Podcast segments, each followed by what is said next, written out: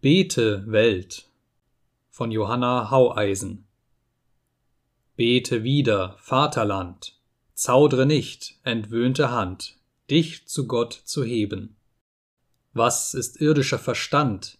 Wer es jetzt, jetzt nicht erkannt, jetzt, wo Menschen leben, fallen wie der Halm im Feld, jetzt, wo über diese Welt Wetterwolken jagen. O, um den ist's schlecht bestellt, nur Gebet kann dich, o Welt, durch dies Chaos tragen. Gott züchtigt sein Volk, um es auf seine Sünde aufmerksam zu machen. Klingt hart, oder? Will man eigentlich in der westlichen Welt gar nicht hören. Gott, Gott bringt Strafe, Gott züchtigt sein Volk. Nur mal angenommen, Gott will uns mit der aktuellen Krise irgendetwas sagen oder gar durch die Krise etwas sagen. Lassen wir uns von Jesus auf unsere Sünden hinweisen? Darf er unsere wunden Punkte berühren und sie verarzten? Räumen wir ihm dieses Recht ein, uns so nahe zu kommen. Und wie ist es denn dann mit Buße und Umkehr? Wie steht es darum? Jeremia, der hat Gericht und Heil angekündigt. Gericht, wenn wir uns nicht nach Gottes Willen richten.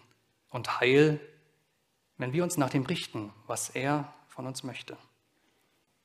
Doch Gott hat auch zu jeder Zeit verkünden lassen, tut Buße und kehrt um, damit es euch gut geht.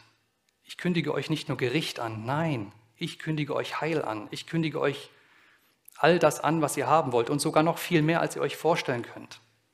Doch bleibt bei mir. Und wenn ihr nicht bei mir seid, dann kehrt um, kommt zu mir.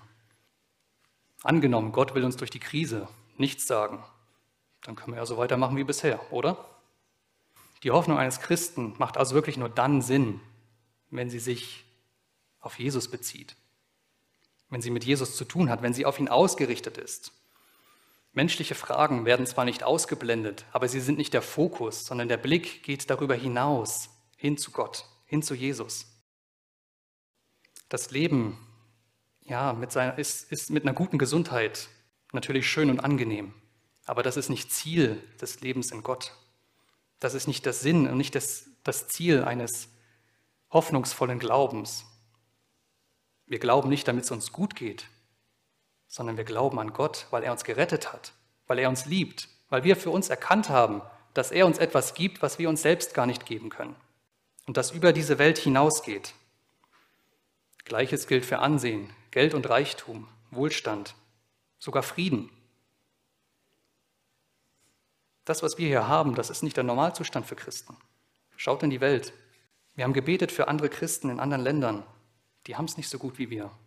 Und Jesus sagt auch, das ist der Normalzustand. Ihr werdet verfolgt um meines Namens willen. Das ist normal.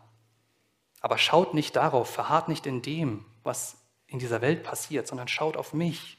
Schaut über das Weltliche hinaus. Und vielleicht sind wir uns manchmal auch einfach zu sicher, dass wir schon gerettet sind dass wir das ewige Leben schon in der Tasche haben. Versteht mich nicht falsch. Ich will jetzt hier keine Kluft herbeireden, die gar nicht da ist. Wenn ihr euch sicher seid, dass ihr bei Gott seid, bei Jesus seid, dann seid ihr da. Aber ich möchte auf Gottes stetiges Reden und auf seine Zeichen hinweisen, die er immer wieder tut und mit denen er uns etwas sagen will. Gott redet nicht einfach nur, weil er gerne redet, sondern der bezweckt etwas damit.